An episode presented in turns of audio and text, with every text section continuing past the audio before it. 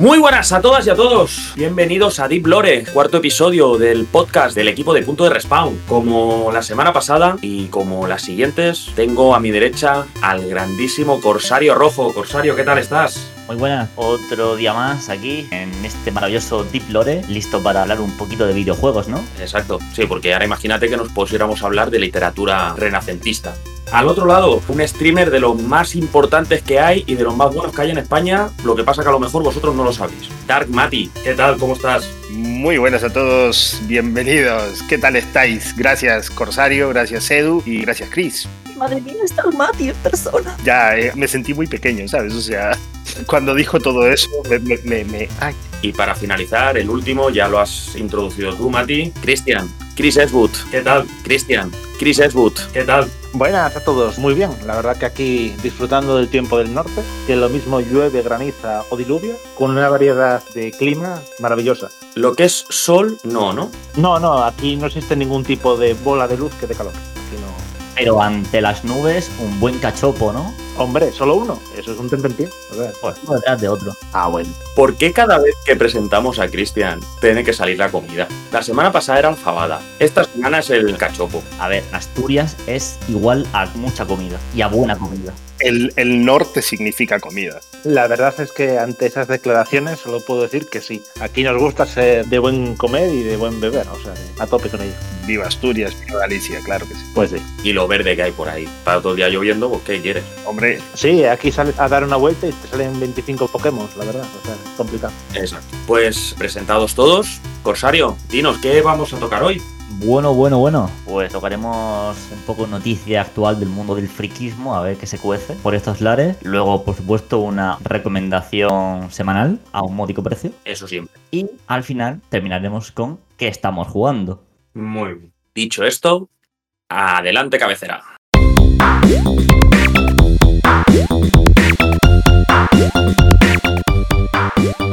Estás escuchando Deep Lore, un podcast original de Punto de Respawn. Que empiece el juego.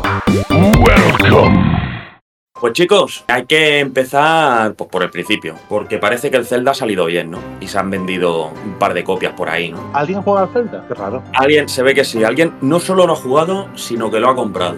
Yo me siento aquí el bicho disidente, pero yo no lo he jugado todavía. No, no, pero ha habido alguien que sí, porque The Legend of Zelda, Tears of the Kingdom, en los tres primeros días vendió 10 millones de unidades. Es una barbaridad. Ole, ole, ole. Bien merecidas que están. Para que os hagáis un poco una idea, ¿vale? De, de lo que estamos hablando. Por ejemplo, en God of War Ragnarok, ¿vale? Exclusivo de Sony, con muchas ventas. Venía de una precuela también muy importante que revolucionó con el plano secuencia que tuvo y tal. Vendió en una semana 5,1 millones de unidades. Otro que hablábamos la semana pasada, que era el de Ring, que también pensábamos en el hype, lo que había supuesto, la gente que estaba esperando y demás. Vendió 11 millones de unidades, pero en 18 días. Otro juego también indie pequeñito que tampoco lo conoce mucha gente, Red Dead Redemption 2, vendió 17 millones de unidades en 8 días. Estamos hablando de una locura. Ha batido récords en Japón, más de un millón de unidades. El Zelda más vendido desde su inicio a nivel mundial. Récords en UK. Lo ha vendido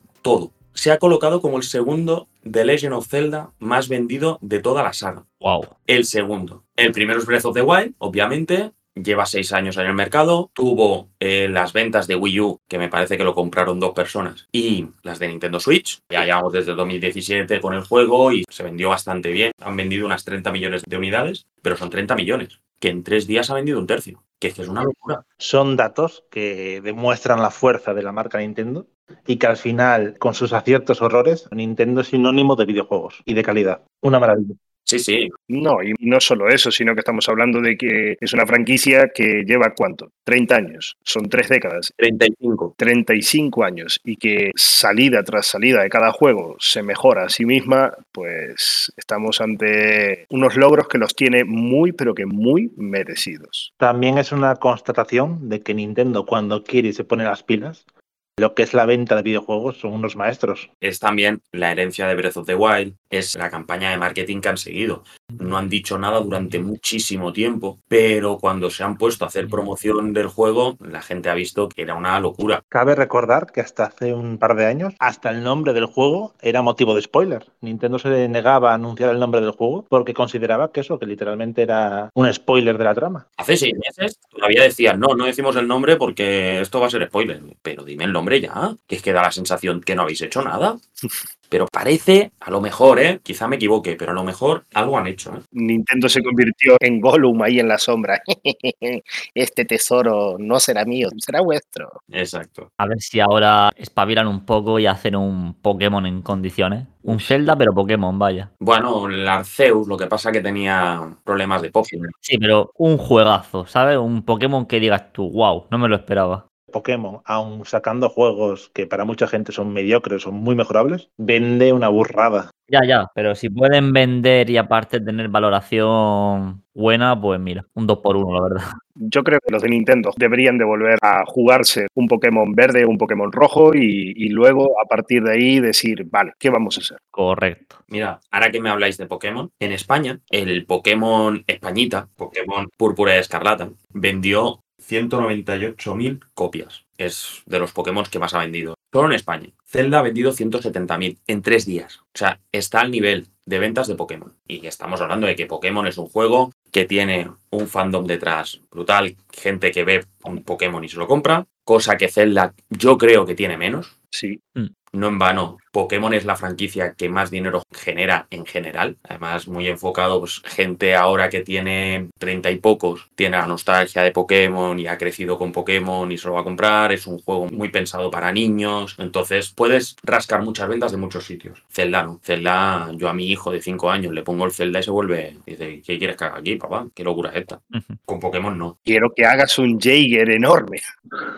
Mira, apunte de Tears of the Kingdom. Con el tema de los vídeos y demás, la gente le está afectando la cabeza. El otro día iba con la furgoneta de la empresa y delante mío había un tractor con una turbina detrás. Y dije, eso en el Zelda seguro que está. Aparecía la imagen. Al final, en Twitter y en redes sociales, lo que más se está viendo del Zelda son la inventiva y productos de ingeniería que está haciendo la gente. O sea, es un juego que ha superado incluso la barrera de redes sociales y apenas se ponen spoiler en sí de la trama. La gente lo que pone son sus invenciones y sus naves espaciales. Ya pasó algo parecido con Breath of the Wild, que mm, la gente enseñaba muchas veces pequeños clips, pequeños vídeos y tal, o fotografías de lo que habían creado, porque son juegos que te dan tal libertad que te permiten crear muchas cosas estrafalarias o incluso obras de arte. O sea, no llega al nivel de Minecraft, pero no está tan lejos. Y la inventiva y con todas las nuevas mecánicas que han tenido, pues se ha potenciado mucho eso, la creatividad de la comunidad el hecho de poder crear tanto, tener ese abanico tan abierto y poder darle tanta rienda suelta a tu cabeza, yo creo que hay dos tipos de jugadores. Cuando compras un mundo abierto es el que busca la historia y el que busca perderse en el mundo. Y yo creo que este tipo de juego, con esa mecánica, con esa inventiva, que te haga pensar un poquito y que aquello que pienses puede ser algo divertido también, ayuda a que esa comunidad de jugadores que buscan perderse, el juego te lo permita. Te lo permite y te lo fomenta. Exacto. El juego te fomenta ese tipo de experiencia, de moverte, de perderte en el mundo y de probar a hacer cosas raras. Un último detalle que quería comentaros. Estamos de acuerdo que cualquier juego de Nintendo Switch se ha vendido una barbaridad. Pues Tears of the Kingdom ya está en el top 20 de juegos de Nintendo Switch. Ole. En tres días se ha colocado en el top 19 de ventas de juegos en Nintendo Switch. Estamos ante algo que va, desde mi punto de vista, va a superar al Mario Kart 8 como el juego más vendido de Switch. Sin duda, y va a ser un juego que provoque en la industria en los siguientes años muchos cambios. Muchas empresas querrán imitar el modelo de Nintendo aún con más ahínco. Por supuesto, ya pasó con Breath of the Wild y Immortals Phoenix Rising, que era el Breath of the Wild de Ubisoft, por decirlo de alguna manera. La historia no tiene nada que ver, pero las mecánicas y la estética eran muy, muy, muy parecidas. Perdona, Edu, ¿te refieres a Ubisoft o Bugisoft? No, Ubisoft, Ubisoft. Vale, vale, vale. vale. Yo aquí no falto. El Immortals me parece que no salió con muchos bugs. Además, es un juego más pequeñito, más dirigido, no es un Assassin's Creed tan y tan grande que cada vez quieren hacerlos más grandes. Salió bastante bien, ¿eh? el Immortals, todo hay que decirlo. O sea, dentro de lo que es la estética de copia de Breath of the Wild, digo, por la estética, por las mecánicas y demás, el juego es un jueguito bastante entretenido. Es un te lo fumas de manual.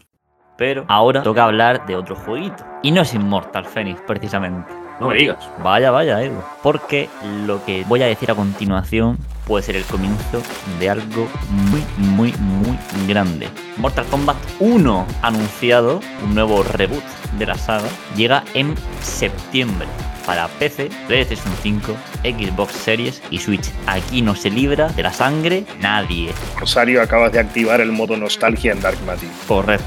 Correcto, o sea, yo como fanático de Mortal Kombat que soy, me encanta. La desarrolladora ha sido NetherRealm Studios, con editora por supuesto Warner Bros. Games. Y uff, Ah, por cierto, en agosto hay una beta cerrada de este juego, exclusiva para, atento, Dark Matter, consolas de última generación de Sony y Microsoft.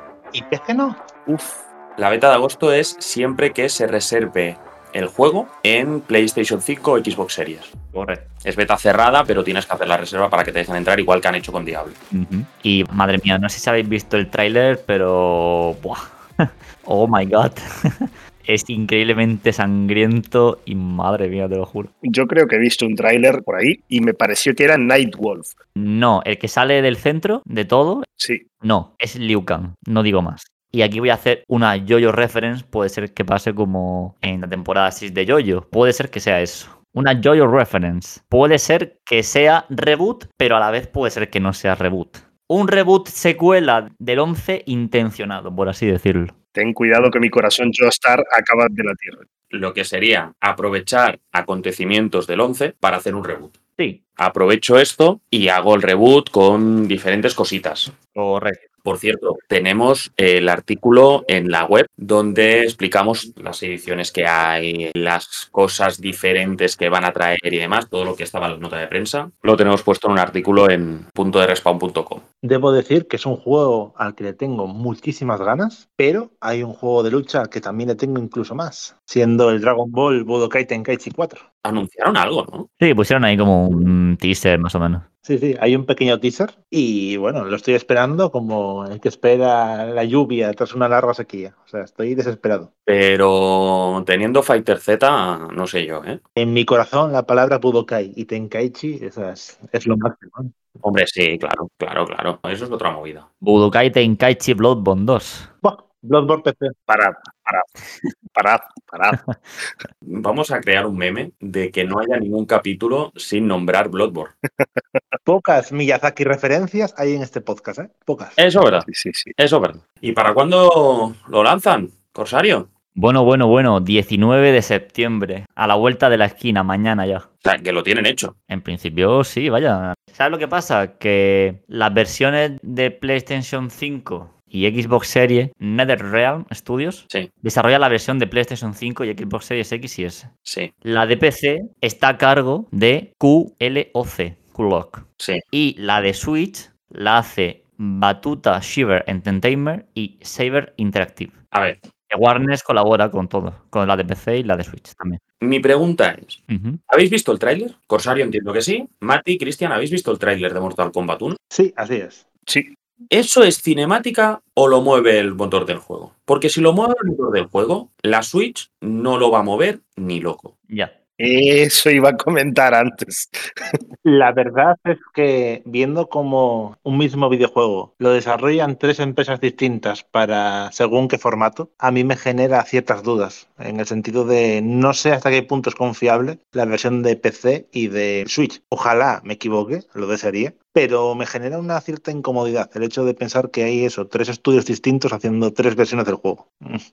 Sí, porque al fin y al cabo se puede perder un poco lo que es la esencia, dependiendo de la consola. Toda la historia de las consolas lo ha habido, el downgrade eh, existe y es algo que todos los jugadores cuando sale un juego tememos después de ver el tráiler. Sí, y también hay que tener en cuenta que las versiones potentes van a ser la de Play 5, la de Xbox Series X y S, que son las que hace NetherRealm. Y las otras, claro, necesitan una optimización diferente para todo el tema de PC y sobre todo para todo el tema de Switch. A mí no me parece mal que NetherRealm haya hecho la versión tocha y que los ports, tanto para PC como para Switch, los puedan hacer empresas que estén más especializadas en ello, que puedan conocer más el hardware y que puedan exprimirlo más. Sigo diciendo lo mismo. Hay que tener mucho cuidado con eso porque puede ser un arma de doble filo en el sentido de que ya pasó con ejemplos en PC como de las sofás que si la empresa que portea para PC no lo hace bien, la comunidad en PC puede ser muy dura con eso. ¿eh? Mm. Cuidado. Desde luego. Sí, hay mucha gente en PC. Sí, y sobre todo que cuando, a ver, a lo mejor este no es el caso, ¿no? Pero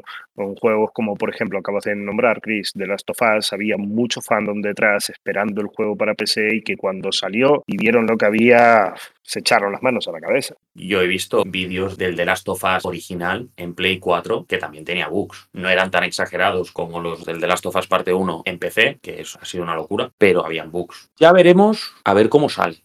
Eso ya lo veremos más adelante, porque también he de decir que el tráiler es cinematográfico. O sea, no son los gráficos del juego. Sí que pueden ser que lo que hemos visto Super Gore sean los fatalities, pero no dejan de ser algo también cinematográfico siempre.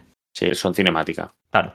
Por otro lado, tenemos avances en lo que sería la Comisión Europea, la compra de Activision por parte de Microsoft, que parece que la cosa va marchando para adelante, ¿no, Chris? Pues sí, hemos pasado de hablar de un juego de peleas a una pelea en la vida real. Bienvenidos a la sección de páginas de color sepia en punto de respawn. Vamos a hablar de economía, porque China ha aprobado la compra de Activision por parte de Microsoft. Es el 37 país que aprueba la compra y bueno, como recordaréis, es un montante de 70 mil millones de dólares. La calderilla que tenía el Tito Phil encima. Sí, la verdad es que deja al Reino Unido en una posición eh, complicada, dado que es el principal mercado que hasta ahora ha dado el no a la venta, aludiendo a motivos de mercado monopolista por parte de Microsoft y también que consideran que podría ser muy negativo de cara a los usuarios. Bueno, a ver, en este sentido, lo dicho, la Comisión Europea y China, sobre todo el tema de la Comisión Europea y demás, bueno, ven las cosas sin dejar de banda la manera de verlo de la CMA de UK han dado sus motivos, pero han visto que a lo mejor no es tan peligroso. Puede ser peligroso, pero con lo que ha dicho Microsoft que va a hacer con los acuerdos que está llegando y demás, pues no corren tanto peligro. Al final son acciones. Sí, sin duda. Es cierto que la compra de una empresa tan grande, es que estamos hablando de una empresa de las más grandes. Al final son tres, es Activision, Blizzard y King. Sí, sí, la compra es una burrada. Las tres compañías juntas, estamos hablando de todo lo que es Blizzard con los Diablo, con los WoW, con Overwatch. Son IPs muy potentes, todo el mundo habla del Call of Duty, pero también está un Crash Bandicoot, también hay un Spiro de Dragon. Activision no es solo Call of Duty, sí que es muy importante, pero no es solo Call of Duty. Y como editora también es muy importante. Entonces hay que ir con mucho cuidado. Sí que es verdad que dicen lo del juego en la nube, que puede ser peligroso, pero al tener acuerdos con, con GeForce Now, si no recuerdo mal, y con Posteroid, una plataforma ucraniana, no sé si la conocéis, además son agentes, se está aportando con nosotros de manera maravillosa. Posteroid. Si no sabéis de lo que hablo, buscad en Google Posteroid.rspawn, que tenemos también un artículo donde se explica cómo funciona todo y es una muy buena idea. Eso ya da a entender que no van a dejar de sacar juegos. Y una cosa que teníamos clara desde un principio, que la posición de poder la tiene Sony en este caso. Tengo una pregunta para vosotros. ¿Estáis a favor de la compra de Microsoft o consideráis que estamos llegando a un punto de mercado monopolista que puede ser peligroso? Yo personalmente sí que estoy de acuerdo y os explico por qué. Yo creo que Microsoft, si hay algo que le ofrece a los jugadores, es la oportunidad de tener ese catálogo tan amplio, de poder decir, mira, no te gastes 60 pavos, pero que bueno, que ojo, voy a hacer un apunte y luego continúo, que en realidad es más caro que comprar un juego, pero que le permite al jugador normal de a pie que el día uno que sale tu juego, ese que esperas, pues oye, con esos nueve y algo que sale el Game Pass, pues lo puedas tener. Y que también te da cierta fiabilidad de que sabemos que Microsoft tiene ese respaldo financiero, ese respaldo económico que puede invertir en I+D en cuanto a juegos, puede invertir en, en, desarrolladoras para que los juegos sean buenos, para que los juegos no tengan que salir a las prisas. Y yo creo que puede ser algo bueno. Es verdad que también puede salir algo muy malo, pero hay que tener fe. Corsario. Pues yo estoy con Darkmatic, yo estoy a favor de que lo compre Microsoft, la verdad. Simplemente porque Microsoft me cae bien y ya está. Si lo quiere tener todo, que lo tenga todo. Si luego sabe hacer las cosas bien con lo que compra, pues adelante. Pues desde mi punto de vista, depende de Starfield. Me explico. Ahí este gilito no lo habíais visto venir, ¿eh? No, este, no, no, no. Este Edu... En este caso, depende de Starfield. ¿Por qué depende de Starfield? Algo que se le ha achacado a Microsoft con el Game Pass que sí que es una opción buenísima para los jugadores que no tenemos 60 euros cada mes para gastarnos el juego, o 60 o 120 o los que sean. Yo soy suscriptor de Game Pass desde el día 1, ¿eh? cuidado. Pero sí que es verdad que los juegos que están saliendo día 1 para Game Pass no son juegos de 9. Todos son juegos de 7, de 8, que sí, que te los fumas, que te los juegas de maravilla. Pero Microsoft necesita, de los estudios nuevos que está comprando, necesita un juego de 9. Un juego que le mire a la cara a los God of War, que le mire a la cara a Elden Ring, que le mire a la cara a este tipo de juegos, a estas IPs tan, tan potentes.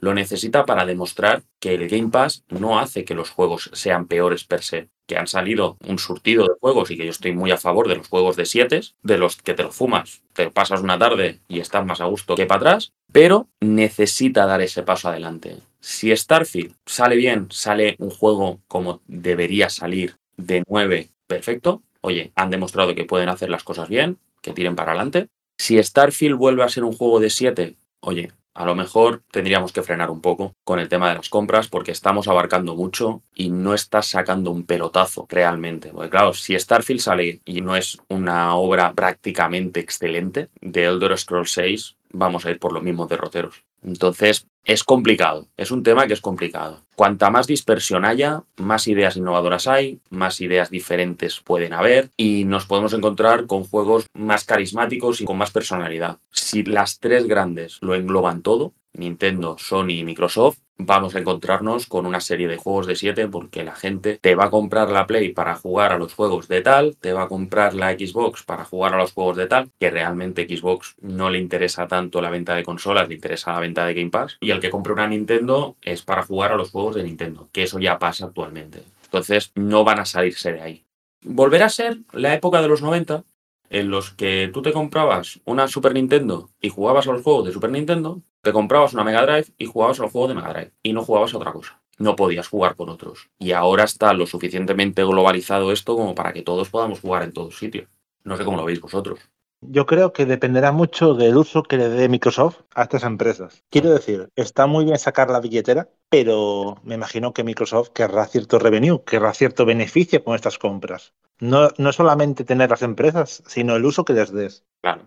Si continuamente sacan juegos que son entre un 5 o un 7, que son juegos normales, decentes, no genera un beneficio de marca para Microsoft. Microsoft debe empezar a apostar por grandes obras que le permitan alcanzar o superar a Sony, que a mi modo de ver, esta generación está sacando mejores juegos de media que Microsoft. Sí, no está sacando tampoco una, una barbaridad, pero sí que va sacando sus juegos y los exclusivos de Sony podemos decir que son más potentes. Empezando con el Ratchet and Clank, God of War, etcétera, creo que son juegos de una calidad media superior al juego promedio de Microsoft. Exacto. Son juegos, pues eso, que están entre el 8 y el 9, mientras Microsoft está sacando los juegos entre el 7 y el 8, 7, 8 y medio. Que no quiere decir que sean malos, ¿eh? Vuelvo a repetir. Pueden ser tremendamente disfrutables, pero le falta ese punto más. No deben olvidarse las empresas de que al final los usuarios lo que valoramos son los videojuegos, la calidad de los videojuegos. Grandes promesas de gran hardware y demás, si no lo completas con grandes juegos, como es el caso del Zelda, por ejemplo, que sin ser la mejor consola es una obra magna.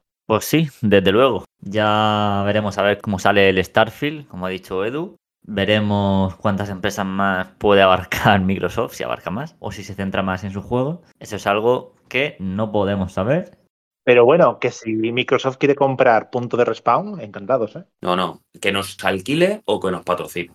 Comprarnos no, vamos a seguir siendo independientes. Ahí está, ahí está. Somos únicos e inigualables en nuestra especie. Importante. Suerte no hay tantos como nosotros. Por suerte. Pero, hablando de suerte y cosas únicas, para suerte de otra gente, tenemos la siguiente noticia y con cosas únicas a qué me refiero. Sony lanza su primer, lanza con la mano vasca, su primer mando de PlayStation accesible y personalizable. Y estos son pues, mandos con funciones adaptadas para personas con discapacidad, cosa que me parece maravilloso para que toda persona que tenga cualquier tipo de problema pues, pueda jugar. Pues sí, parece ser que anunció el proyecto Leonardo. Uf, espera, espera, espera. ¿Puedes decirlo otra vez con voz sexy? Proyecto Leonardo. Vale. Yo ya. y bueno, un poco como bien ha dicho Corsario, se trata de un mando adaptativo para Play 5 de accesibilidad que lo que busca es un poco acercar a aquellos jugadores con dificultades motrices, que no les es práctico o no les es posible adaptarse a un mando convencional la verdad es muy, pero que muy importante que todos aquellos que disfruten de nuestra pasión no tengan esa barrera, ese límite físico y que puedan seguir adelante con ello. Sí, es una idea que ya sacó Microsoft con el Adaptative Plan, me parece se llamaba. Es una muy buena idea, porque al final lo que hablábamos antes ha globalizado todo tanto que todo el mundo puede jugar a cualquier cosa. Sí, además lo bueno de este proyecto parece ser que está desarrollado en colaboración con asociaciones como Abel Games, Special Effects y Startup que se especializan en la creación de implementos para mandos para personas con necesidades diferentes y que está muy bien tener en cuenta que esta comunidad gaming siga creciendo. ¿no? También nos apuntan en el anuncio que está muy enfocado en aquellas personas que no puedan sostener el mando por largos periodos de tiempo, con problemas para la distribución de botones, pulgares, joysticks, y nos hablan de que tiene la peculiaridad de que puede ser completamente redistribuible al gusto y necesidad del usuario. Nos hablan de un mando que tiene una forma circular y que incluirá un set de accesorios intercambiables que permitirían adaptar completamente la localización de cada botón, de cada joystick e incluso el tamaño y la distancia de los botones también. Creo que ante esto solo queda aplaudir a Sony. Es una empresa que estos últimos años se le ha visto muy enfocado con el tema de la accesibilidad, en títulos, por ejemplo, como The Last of Us Parte 2, que fue premiado por ello. Y es un punto de unión para todos los jugadores de videojuegos que podamos todos disfrutar independientemente de nuestras circunstancias, de lo que amamos. Sí, sí, y de hecho algo muy importante que tiene es que apuesta muy duro en cuanto a la adaptabilidad, en el sentido de que van a haber botones que cumplan varios, o por no decir todos, que puedan cumplir la misma función al mismo tiempo, funciones al estilo Block Majus para aquellos Imaginaros juegos que necesitan un combo de apretar un botón y apretar otro para poder realizar una acción, para que no tengan ese impedimento. Y algo muy importante también, que están hechos para que puedan funcionar en tándem con un DualSense normal. Que puedas compartir partida con cualquier persona que se ponga a jugar contigo a lo que sea, ¿no? Exacto. Y no solo eso, sino que puedes utilizar a la vez ciertos botones con el nuevo mando de accesibilidad y seguir utilizando un DualSense para otras. Vale, vale, vale. Te había entendido mal. Pensaba que era en, pues esto, multijugador, pero no, no. Utilizar el DualSense por un lado y con la otra mano, a lo mejor, utilizar el, Exactamente, exactamente. Después también algo muy interesante es que muchas de las funciones de los botones y del mando en sí se podrán ajustar directamente desde la consola, ¿vale? Eso ayuda también bastante a la hora de poder más o menos esquemizar o, por así decirlo, planear cuál va a ser de la forma más cómoda para ese público eh, el poder utilizar ese mando. Muy bien, me parece muy, muy buena iniciativa. Escuchaba hace tiempo que decían que, bueno, que estas cosas las empresas las hacen para lavarse la cara y para buena imagen y demás, pero es importante ver un poco más allá, que aunque lo hagan para eso, el simple hecho de que piensen que les vale la pena enfocarse en esta accesibilidad, en, en, llegar a gente que hasta ahora no podía llegar a los videojuegos, pensar que esto es una buena imagen para ellos, ya es una batalla ganada. Sí, sí, sobre todo porque, como bien declaró Sony, pues que ellos lo que buscan básicamente es no solo llegar a los jugadores, sino que también, como decíamos al principio, que más jugadores de que, que comparten esta pasión no se vean limitados por una dificultad física que ya de por sí ya les lleva a ellos a, a, a pasar las suyas, que aún por encima para poder disfrutar de su hobby, de su pasión, pues que se vean impedidos. Entonces, yo creo como bien decías tú, Edu, independientemente de especulaciones aparte de lavarse la cara o lo que sea, quienes se ven afectados para bien son este tipo de jugadores que me alegro muchísimo de que cada día haya mejores herramientas para ellos para poder seguir compartiendo este mundo. Muy buena noticia. Sí, señor. Después de tanto eh, economía y, y, que Microsoft se lo compra todo, está muy bien ver cositas bonitas de este, de este tipo. Exacto, te alegran el día. Gente bonita como yo solo da cosas bonitas, de nada. Exacto. Por supuesto, Corsario, no esperábamos menos. Hablamos de Sony. Y Sony el miércoles, ahora sí que ha hilado bien, ¿eh? Sony el miércoles nos va a presentar algo, ¿no? Hay un showcase a las 10 de la noche que cubriremos en punto de respawn. Creo que te estás equivocando, ¿eh? ¿No? Sí, sí, es broma. Ah, vale. Pero bueno, que, que, de todas maneras. Patapaz. Lo habremos cubierto, porque esto se publica el jueves y el showcase es el miércoles. Estamos grabando a domingo digo para los oyentes que para que entiendan un poco por dónde va el tema. No vamos a poder hablar de lo que se ha anunciado, hablaremos en el próximo de qué es lo que se ha anunciado, pero vamos a hacer lo divertido. Que lo divertido es ponernos el gorrito de papel de plata, empezar a ser conspiranoicos y empezar a decir lo que queremos que salga. No lo que esperamos, bueno, un poco lo que esperamos también, pero lo que queremos que salga, para después compararlo. Mientras lo estáis escuchando ya habréis visto el showcase y ya habréis dicho, qué ida de olla de esta gente. O que digáis, oye, pues qué maravilla que esta gente ha acertado en todo. Vale, la cosa es, ¿quién empieza? Eso, ¿quién quiere empezar a desvariar de malas maneras? Yo. Bueno, a ver, si queréis empiezo yo. Venga, vale, empiezo yo. Empieza, empieza. A ver, voy a decir dos cosas, ¿vale? Una, es posible, y la otra, me columpio, pero quizás no tanto. O sea, para vosotros vais a decir, estás grillado de la cabeza. Triplazo, ¿no? Yo, puede ser, oye. La cosa que puede ser que salga es algo de Silent Hill. Sí. Algo de Silent Hill 2 remake este o incluso algún otro más. ¿Cómo? Comiendo lomo. Sí, Puede ser, puede ser. puede ser Silent Hill. Puede ser porque están, hay varios proyectos, ¿eh? hay varios proyectos de Silent Hill, entonces puede ser que se rasque alguno, sí puede ser. Y ahora, el que voy a columpiarme y dejarme terminar antes de decir qué hablo, ¿vale? Hablo de Bloodborne. No hablo de Bloodborne 2, no hablo ni siquiera de un Bloodborne remake. Hablo de un parche de 60 FPS para por lo menos Play 5, lo que puede dar puerta a PC. Solo hablo eso. ¿Cómo? Un desbloqueo, podría ser. Ojo, ojo, Cristian, que Edu ha dicho podría ser. ¿Cómo te sientes? A ver, entiendo lo que quieres decir, pero me ha dado poca ilusión porque yo voy a decir Bloodborne 2, anunciar fecha, y Bloodborne para PC. Y yo ya, Bueno, escucha. fue un placer conoceros, estaré en, en una tumba recuperándome. Cada uno tiene un columpio en su casa muy grande. Sí, sí. Yo, con tal de que me saquen la estatua flotante arriba del renacido, ya sería un tío muy feliz. Por Dios, eh, el combate del renacido, madre mía, qué recuerdos de Vietnam. me encantaría que sacaran un parche para Bloodborne eh, a 60 frames, pero a ver, si vas a sacar un Bloodborne a 60 frames, hay un dispositivo llamado PC que mucha gente juega y oye, que resulta que si lo pones en reserva en Steam, lo siento mucho por Zelda, pero el récord de vender de tantos millones de copias en unos días, pues creo que estaría en un riesgo extremo ese récord. Bueno, veo que todo va enfocado a Miyazaki, no sé, a ti. Eh, yo, a ver, por lo que estuve mirando, eh, gira mucho en torno a lo que es la salida de Spider-Man 2, el multijugador ese que supuestamente está en proceso de, de Last of Us. Y bueno, hace tiempo hubo una noticia de Wolverine, que es- que está por el estudio Insomniac, creo. Yo creo que eso puede ser las cositas que pueden soltar. Más allá de eso, ¿Y a ti qué es lo que te gustaría? ¿A qué hemos venido a jugar? Bloodborne 2.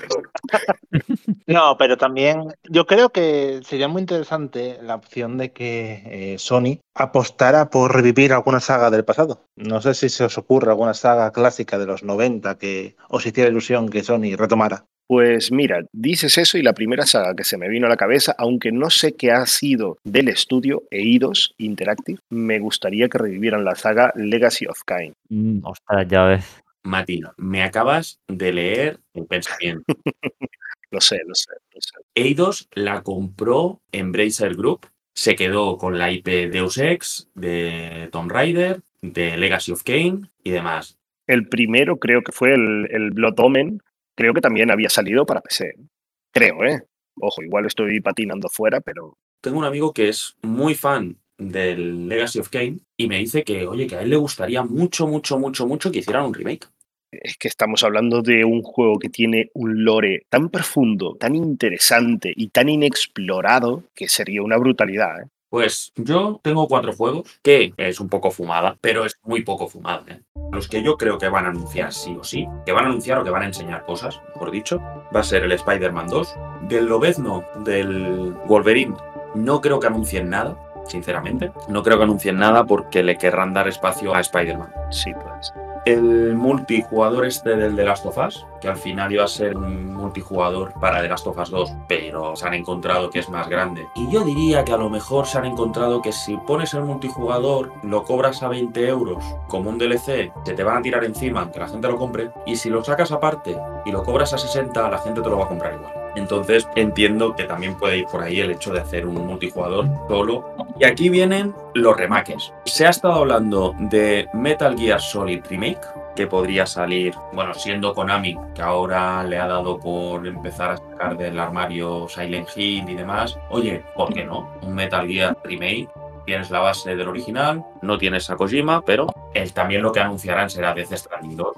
No sé si ya darán fecha, pero algo saldrá de ahí, seguro, hablando de Kojima. Ahora que lo digo, meter a Konami y a Kojima en la misma conferencia, lo mismo. A Kojima no puedes anunciar un juego y que no salga él a anunciarlo, ¿no? ¿Cómo lo veis vosotros? Yo veo que su ego sería herido de gravedad. Yo es que, según os escuchaba hablar, se me ha venido una saga a la cabeza que leí hace poco que cumplió 25 años. Ojo, cuidado.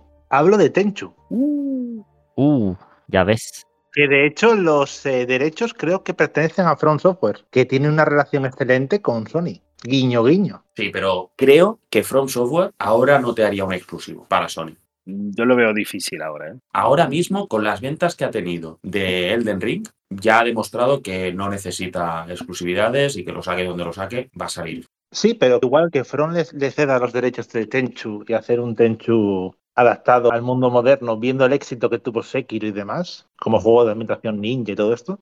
No sé, no, no, no sé, no sé. Ceder IPs es muy complicado. Sí, sin duda. Es muy complicado. Pero bueno, que no ha acabado, que me falta el último. Que Corsario ha dicho lo del desbloqueo para Play 5 de Bloodborne. Y yo más que el desbloqueo este, siendo Sony, que a Sony le gusta contar billetes, sacarían en todo caso un Bloodborne remake. Remake o remaster. Un juego a 60 frames, con escenarios en 4K. No digo que no pueda ser el parche de desbloqueo. Eso sí, recordad que el Japan Studio cerró. Ahora tendría que encargarse a Sobi. Pero un Bloodborne remake lo veo más fiable que un desbloqueo a 60 frames de Bloodborne. No sé cómo lo veis vosotros. A ver, ojalá que sí. Lo que pasa es que es jugársela mucho. A decirlo, me refiero a que lo hagan. Ojalá que sí. Yo por eso he dicho el parche. Me sacas un Bloodborne remake exclusivo para PlayStation 5 y me obligas a empeñar parte de mi vida y mi futuro para comprarme una Play 5. O sea, Eh, concuerdo contigo, Chris. De hecho, yo tengo apartado ya para eso. Claro, es que al final a Sony lo ha demostrado del paso de Play 3 a Play 4. En el cambio de generación tenía la excusa de que la arquitectura era diferente y demás y empezó a sacar remasters.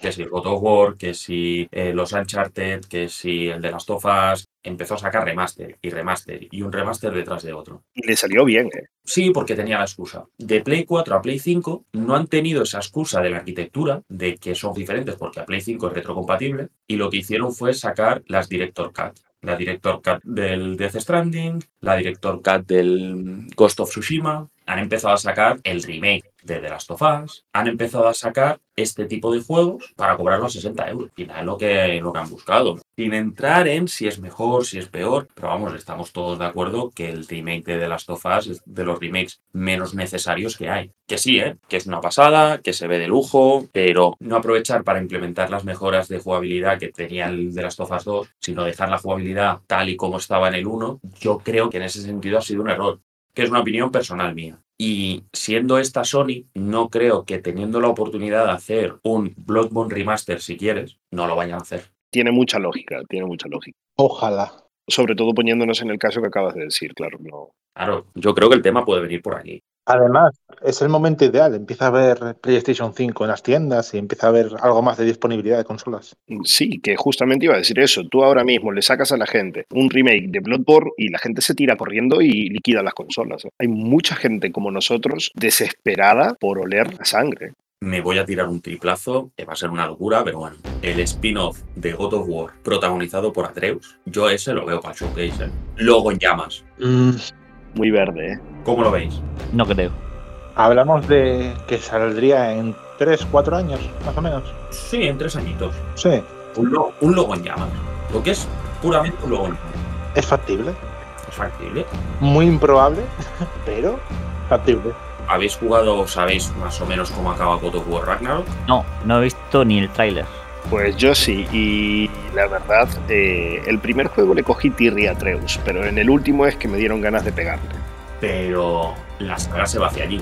Mm, Sí, pero a ver, yo creo que la gran mayoría de los jugadores o de los que nos maravillamos en su día con God of War, llegó un momento que dejamos de buscar la continuidad o la historia de Kratos. Llegó un momento que lo que buscábamos era Kratos. Y en estos últimos juegos se le ha dado un trasfondo de tantísimo peso a Kratos, porque lo que se ve en el último es una evolución natural del personaje como tal. Yo creo que si ahora lo apartamos, ahora que llegó a desarrollarse como personaje, si lo apartas, yo creo que el fandom no lo miraría con buenos ojos. Siempre vas a encontrar a gente que va a estar en contra. Eso descarado. Si el siguiente God of War sigue siendo Kratos, habrá gente que se pondrá de culo. Y si el siguiente God of War, por eso he dicho un spin-off, ¿eh? para mí lo de Atreus sería un spin-off y sería algo ambientado en Jotunheim, algo por el estilo, buscando sus raíces, transformándose realmente en Loki o algo por el estilo.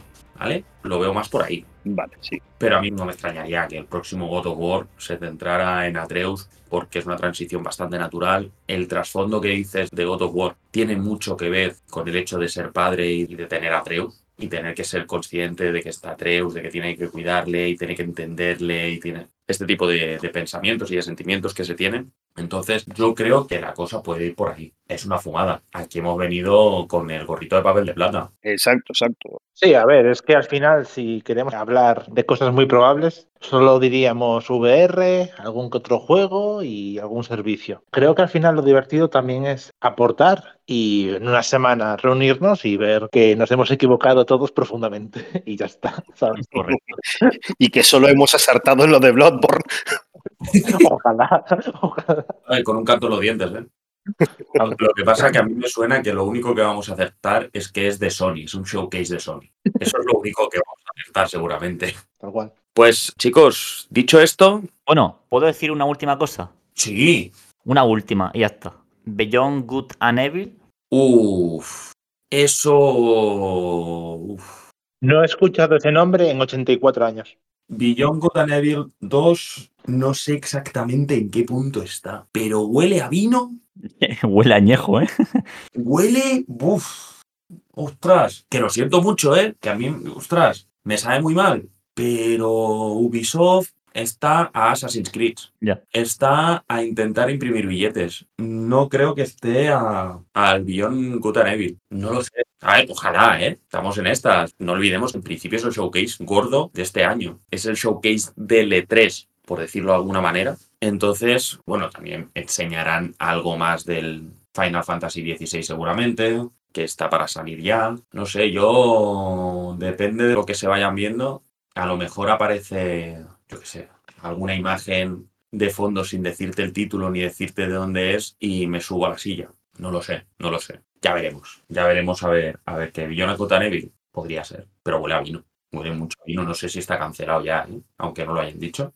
Pero también está el Skull and Bones, también está de Ubisoft. Los últimos que han sacado son Watch Dogs Legion, también un fracaso importante. El Assassin's Creed Valhalla, yo creo que ha quemado mucha gente, sin ser mal juego, pero yo creo que ese tipo de, de mecánicas, ese tipo de juegos, ostras, es complicado. Mucho. La verdad es que sorprende mucho cómo tanto Ubisoft y Bethesda, de ser grandes empresas hace 10, 15 años, llevan unos años complicados. Se han enfocado en los Excels. Ubisoft se ha enfocado en la checklist de los juegos que estaban de moda. Hay que hacer esto, esto, esto, esto, esto, esto y esto.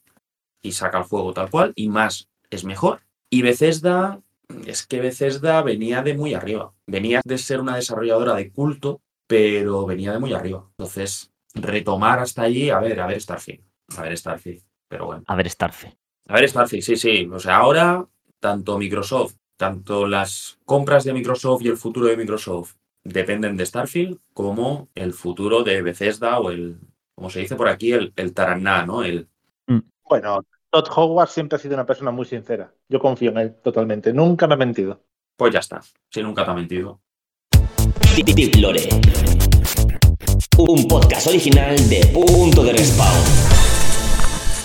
Gente, después de estos momentos musicales que hemos podido escuchar la maravillosa voz de Corsario, vamos a seguir con Corsario, que nos trae una recomendación que nos prometió la semana pasada que esta semana iba a doler. Así que, ¿con qué nos quieres sorprender Corsario? Pues es bastante gracioso porque como buen equipo que somos, hemos tenido antes de comenzar el podcast una reunión para que todo esté en orden. Pues en esa reunión, uno de estos miembros, llamado Mati, ha dicho: Estoy jugando al Dante Inferno. Yo diciendo: No me jodas, que estás jugando a la recomendación que iba a decir esta semana. Dios. Mente colmena, mente colmena.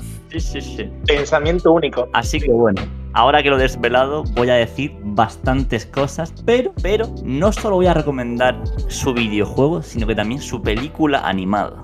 Por si no lo sabíais, tenía una película anime. Sí, señor. Dante Inferno. Vale. Ahora voy a hablar sobre, efectivamente, Dante's Inferno. ¿What? ¡Sorpresa! Sí, efectivamente. Ese videojuego que salió en 2010-2011 para PlayStation 3 y Xbox 360 y que solo se puede disfrutar ahí o digitalmente en consolas de Xbox superiores, como en este caso Mati, en las series X digitalmente, ¿verdad que sí? Claro que sí, mi corsario, amigo mío. Además, Dante Inferno es un juego que por ser de Xbox 360 tienes que tener una Xbox 360 si lo quieres jugar en físico, que tiene tres ediciones, la normal, la Dante Inferno Death Inferno, más cara, y luego la super cara, bueno, tampoco tanto, Dante's Inferno Divine Edition. Son tres ediciones, de las cuales pues yo solo tengo la normal de momento. O digitalmente como Mati, que puede ser que en alguna oferta que otra esté más barato.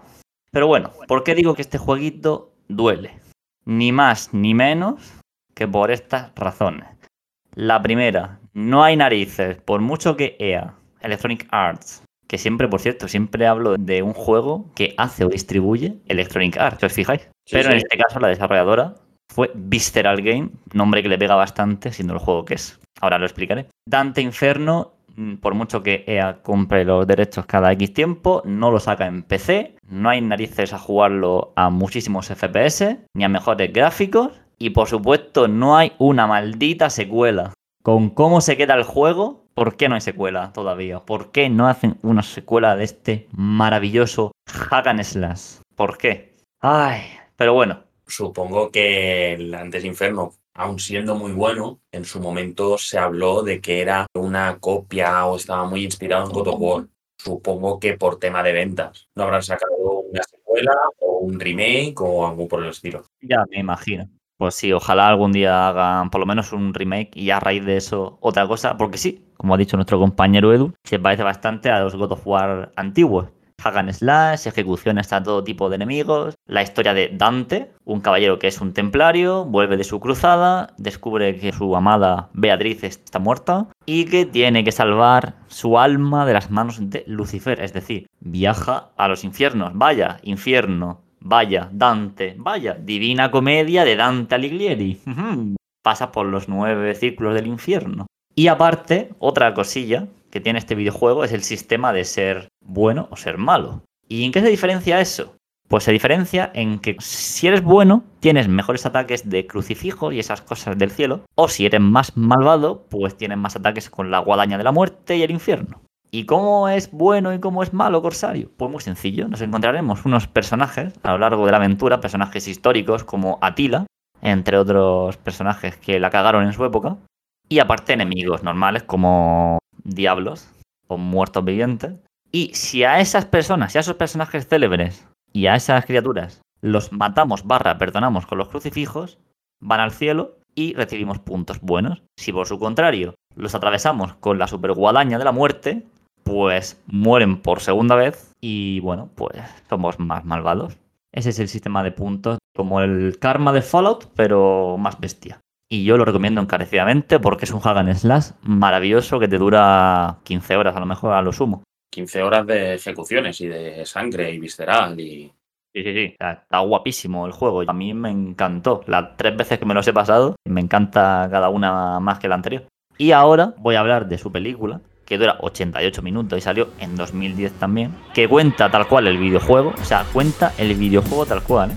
Maravilloso. Y lo curioso de esta película es que la hicieron cinco estudios de animación diferentes. Es decir, la película cambia de animación cinco veces a lo largo de esto a través de un fondo negro, si no recuerdo mal, de capítulo no sé qué, pues de repente la animación cambia completamente. Unas a mejor, otras a peor. ¿Y cuáles son las cinco animaciones que tenemos? Pues mira, tenemos primero a Film Roman, que no los conocéis, fueron los encargados de hacer toda la serie en los años 80 de Garfield, por ejemplo. Participaron también en Los Simpson clásicos y más actualmente, algún especial de Los Simpsons de 2020. Eso es un estudio. Luego, por supuesto, tenemos a Visceral Game, que al igual que hicieron con Death Space y sus películas precuelas animadas, pues también se encargaron de hacer uno de los capítulos de Dante Inferno. Luego tenemos a Production y G, que esto me parece increíble porque son los encargados de, entre otros trabajillos, Psycho Pass, Haikyuu, animes que han triunfado como la Coca-Cola o B de Beginning, que también está en Netflix. Su cuarto estudio es Manglove INC, que también ha hecho algunas cosillas que otras, como por ejemplo Dead Man Wonderland, un anime súper conocido. Y por último terminar con JM Animation, que ha hecho pocos proyectos, pero uno de ellos os sonará Hora de Aventuras. Y esos son todos los estudios que participan en esta película. Y bueno, que yo recomiendo la película y el videojuego. Por supuesto, no veáis la película si no habéis jugado al videojuego. Es decir, jugad al videojuego primero y después ya si queréis al tiempo la película. Porque si no es que vais a ver lo mismo. Y ahora trago saliva y os dejo hablar a vosotros. Me tenías un poco asustado, Corsario, porque, claro, el Dantes Inferno a ver a qué precio está. Y tengo una buena noticia y una mala. La mala noticia es que pasamos el linde de los 10 euros, porque estamos hablando de que son 19,99, pero en contrapartida está en el EA Play, servicio de suscripción de EA, que se puede contratar, me parece que eran 25 al año, una cosa así, o sea, muy poquito. Mm. Costaba muy poquito, no sé si eran 4 euros al mes, una cosa así. O lo tienes también incluido dentro del Game Pass. El Game Pass Ultimate también lo tienes. Así que seguimos en el linde este de los 10 euros. Sí, sí, o sea, lo que he dicho, digitalmente más barato. Ahora, si lo quieres en físico, Ah, en físico, aparte de que te tienes que estar comprando. Bueno, las series X. Con las series X te funcionaría. sí, se compra la más baratica, que bueno, unos 20 euros más o menos. Pero ya si quieres la edición más tocha, pues ya cada uno. Pues no sabía, yo sabía que este lo había publicado EA, pero no sabía que lo había hecho Visceral Games. O no recordaba que lo había hecho Visceral Games. y en los del Dead Space. Exacto. Con lo que siendo los de Dead Space, creo que sangre va a haber. Hay una cuanta, la verdad. Bueno, esto ya nos lo dirá mejor Mati, que lo tiene más fresquito. Sí, a ver, sangre ahí por doquier, cosas buenas y cosas malas, eh, un poco añadiendo a lo que decía Corsario. Yo creo que le han apedreado en su día, un poco por eso, de que decías tú, Edu, de ser la copia espiritual de God of War, pero yo creo que a nivel de números no le había ido nada mal. De hecho, por mismas noticias y detalles que había dado Visceral en su día, había sido muy bien recibido, habían vendido bien. El problema es que ahí hubo un gran desacuerdo entre Visceral, la compañía que patrocina a Corsario, Electronic Art, y que bueno, que al final la comunidad un poco lo que le achacó era la repetitividad en cuanto a enemigos, pero bueno, siendo un hack and slash no se enfocaba tanto en la diversidad de enemigos, sí que lo podían haber hecho mejor. Y que bueno, que al final sí que se notó ese toque de visceral, sobre todo en el momento en el que salen niños sin bautizar y hay que matarlos y No quería yo hablar mucho de esos temas, pero adelante. No, no, el análisis, en la- que estamos jugando. Al final hemos pasado ya la sección sin pasar, pero es que van ligadas. Sí, sí, total, total. y que, y que al final cumple su función, ¿no? Si bien nos pone ante una divina comedia reinterpretada, está muy bien hecha en el sentido de los círculos, qué es lo que abarca cada círculo, lo que decía un poco Corsario, esos ending de esas fatalities, por así decirlo, esas ejecuciones son brutales, muy Dead Space, lo cual te llena el ojo y te dan ganas de seguir adelante, te dan ganas de seguir siendo malo. Dato personal y curioso es que mi mujer también se llama Beatriz, lo cual me impulsa a ir a rescatarla. y que bueno, que como curiosidad, eh, algo que tocaste un poco por encima, Corsario, pero que, que es una gran verdad. La última vez que Electronic Arts renovó el registro de la IP fue el día 22 de septiembre del 2019, justo cuando se cumplían nueve años al juego. Salió en el 2010 y, y en el 19 renovaron la, la IP. Que no estén preparando algo. Ojalá. Bueno, 2019, estamos en 2023, ya habrían dicho algo. A ver, en su día, por lo que estuve mirando, Visceral había negado que hubiera una especie de secuela y tal, pero al final Electronic Art confirmó que sí que se habían contemplado la preparación y de hecho se habían hecho bocetos de lo que vendría a ser el arco del purgatorio y el arco del cielo, justamente por eso, porque habían tenido buenas ventas, pero al final, como todo, ¿no? Intereses entre empresas se acabó llevando el proyecto a la nada Y ahora mismo, pues sí que sería algo bonito que pudiéramos disfrutar de la continuidad o un remaster, como bien decía Corsario, mejorado gráficamente, que creo que es un juego que se lo merece, que en su día ellos confirmaron que habían sacrificado bastante el apartado visual por la fluidez, pero que sería justo y necesario que tuviéramos en nuestras manos un remake. ¿Podríamos pensar que el remake de Dead Space es la prueba para ver si saben hacer remakes de este tipo de juegos y sacar un remake de Dantes Inferno? Eh, espera que me pongo el gorrito. ¿Cómo os ha gustado el gorrito, eh? Uh. Entre el efecto Madalena y el gorrito. Hay que patentarlo ya, el gorrito. Mientras estaba buscando la información, llegó un momento de esos de iluminación que no suelo tener muy a menudo, que dije, oye, ¿no será Dead Space 2 una prueba, un poco lo que acabas de decir, Edu, y ya, ya me empecé a hypear solo y ya necesité quedarme solo a solas en mi modo más mío y decir, por Dios, que sea así, que sea así. Qué mal suena eso. Sí, lo sé, lo sé, lo sé, suena mal, pero con el gorrito puesto nada puede sonar bien. Me gustaría poder ponerme tu gorrito, pero creo que hace mucho que a la empresa EA la palabra A se le queda un poco pequeña. Creo que EA se ha granjeado una fama de ser una empresa bastante abusiva en ese sentido. No sé hasta qué punto podemos confiar en que hagan un remake de Dantes Inferno.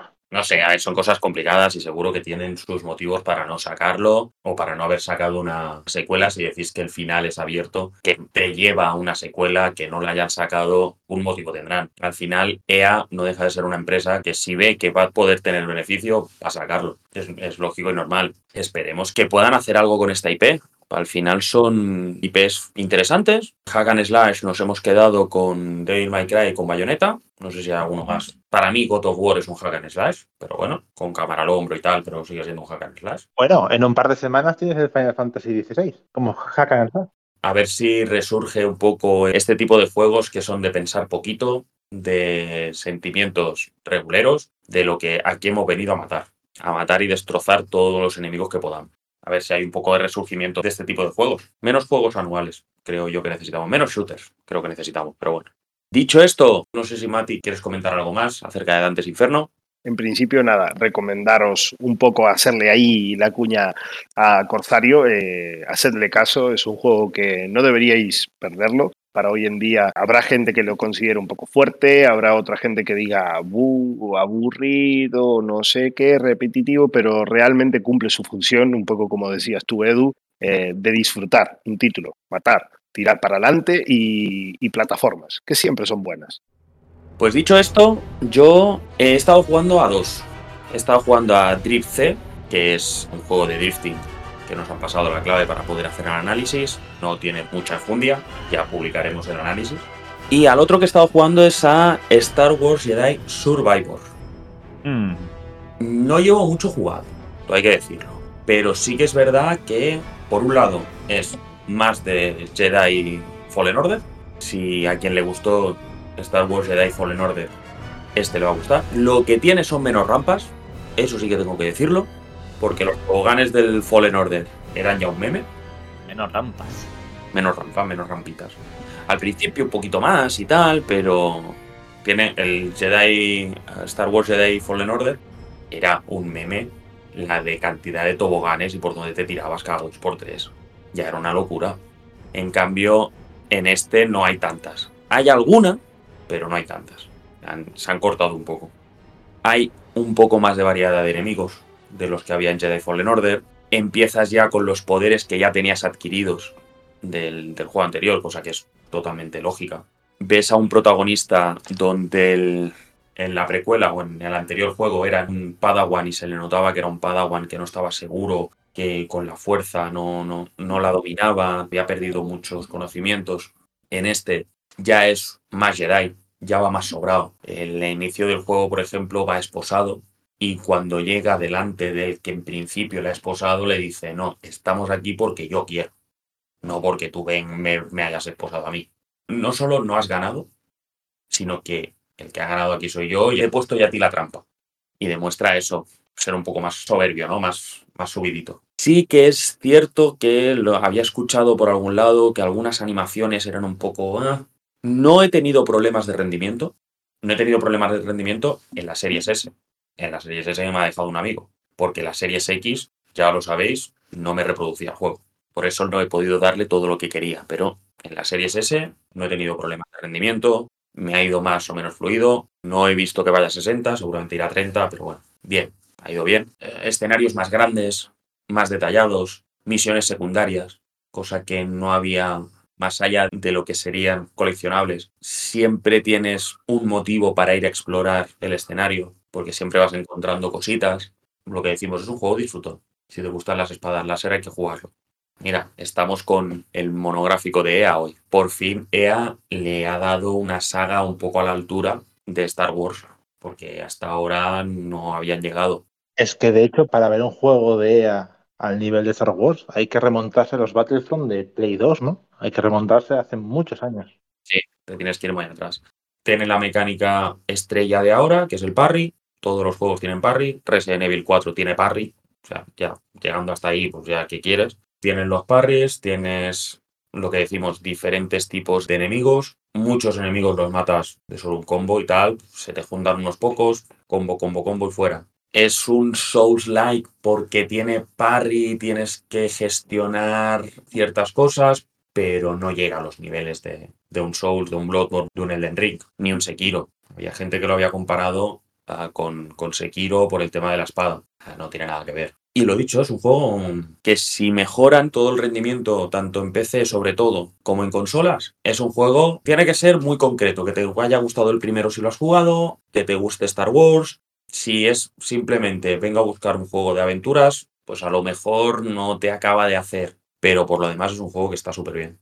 Yo no he jugado al anterior, tampoco, al Fallen Order no he jugado, lo tengo en lista de deseado. La última cosa que probé de Star Wars fue el de las naves, este de VR. El Squadron. Sí, el Squadron. Y, eh, y fuera de las naves, el Battlefront 2 de la Xbox antiguo. Y bueno, y los Lego. Pero sé que tienen un poco así de Soul-like, como has dicho. Tengo bastante ganas de jugar al Fallen Order y si me deja con las ganas, por suerte tendré ya su secuela. Y nada, a ver cuándo se puede expandir, si estamos en la puerta de un universo muy grande o si va a ser una trilogía y se van a quedar ahí, no sé. Mientras sigan con la calidad innovando y eso. Sí, al final es un juego que está ambientado entre la tercera y la cuarta película. Es después de la Orden 66 y antes de Una Nueva Esperanza, tienes a Darth Vader en su prime, tienes la purga, tienes todo lo que es el universo expandido de los inquisidores, que ha salido en mogollón de cómics y ha salido en Rebels. Entonces tienen ahí universo para sacar. Realmente yo pensaba, y con un amigo hablábamos, de que era curioso que sacaran películas y series de las guerras clon, por ejemplo, que es un periodo de tiempo muy escueto y que no sacaran ninguna serie entre el episodio 3 y el episodio 4, estamos hablando de 30 años de diferencia. Bueno, igual si las ventas van bien, se animan y adaptan eh, los Jedi Fallen Order y el Survivor, lo adaptan igual a formato serie. Igual Disney Plus anima y... Creo que es canon. Creo que lo comentaban, que los Star Wars Jedi pasaban a ser canon, te expanden el universo. Ya sabéis que todo lo anterior, todo el universo expandido anterior a la compra de Disney, Disney directamente se lo ha cargado y ha dicho que eso son leyendas y que no, y que ellos se encargarán de expandir el universo. Debo de admitir que como persona que se crió leyendo los cómics del universo expandido de Star Wars, es algo que a Disney jamás lo perdonaré. Me dolió en lo más profundo, la verdad. Otra empresa que también se dedica a imprimir billetes. Mati, ¿Alguna opinión sobre Star Wars Jedi Survivor? Mira, el último juego que jugué de Star Wars fue en la Play 2, La venganza de los Sith. Gran película. Y nunca más, porque de hecho no soy un gran fan de, de la saga, nunca me, me, me, llamó mucho. Sí que es verdad lo que decías de Disney. No me extrañaría nada que Disney metiera la pata como ha hecho últimamente. Así que espero por los fans que no sea así y que, bueno, que un poco como decía Corsario, que siempre que sea innovando, que sean buenas mecánicas y que sea un juego de calidad, aunque no sea un 10, que sea un juego de calidad, creo que siempre es bien. Sí, al final, el que decías de la venganza de los Sith, había sido considerado el mejor videojuego de Star Wars, hasta que llegó Star Wars Jedi Fallen Order. Entonces ahí ya te da un punto de comparación, ¿no? Decir, oye, lo hicieron bastante bien. También era un género que Respawn no había tocado, porque venía a hacer los Titanfall. Entonces, oye, son juegos que se agradece ver, ¿no? Que se pueden poner ideas más o menos diferentes, los escenarios siempre son muy impactantes, muy grandes, son planetas nuevos, que eso es una de las cosas que tiene, que tiene Star Wars, que en todas las películas, desde el episodio 4, 5 y 6 y después el 1, el 2 y el 3, innovaban a la hora de presentarte escenarios, cosa que a partir del 7 no hicieron. 7 lo que hicieron fue empezar a copiar, que es uno de los grandes debes. En cambio, en Star Wars Jedi, en estos dos videojuegos, hemos podido ver Kashyyyk, hemos podido ver Coruscant, en este caso, otra visión de los planetas ya conocidos que te transporta allí, te enseña, ¿no? Y siempre es agradable ver que se expande este mundo. Al final, si hacen una película de los Wookiees y no te sale algo parecido al Kashyyyk que ves en Fallen Order, pues ya le falta algo. Tienes Bogano, tienes Dazomir, tienes planetas muy característicos, cada uno diferente del otro, ¿no? Y por escenarios, ya digo, muy guapos, hay historias un poquito mejor que en Fallen Order, se han implementado las secundarias que siempre te dan más horas de fuego. Tengo que ver si las secundarias valen la pena realmente o no. Pero por lo demás, lo que he podido jugar, divertido y con ganas de seguir jugando. Dicho esto, muchas gracias a todos los que nos habéis oído. Muchas gracias tanto a Corsario como a Mati como a Cristian. Muchas gracias también a Esther, que sin ti esto ya sabes tú que no iba a tirar para adelante ni de broma. Mi nombre es Edu y nos vemos, nos escuchamos en la próxima. Adiós. Hasta luego. Adiós. Hasta luego, gente.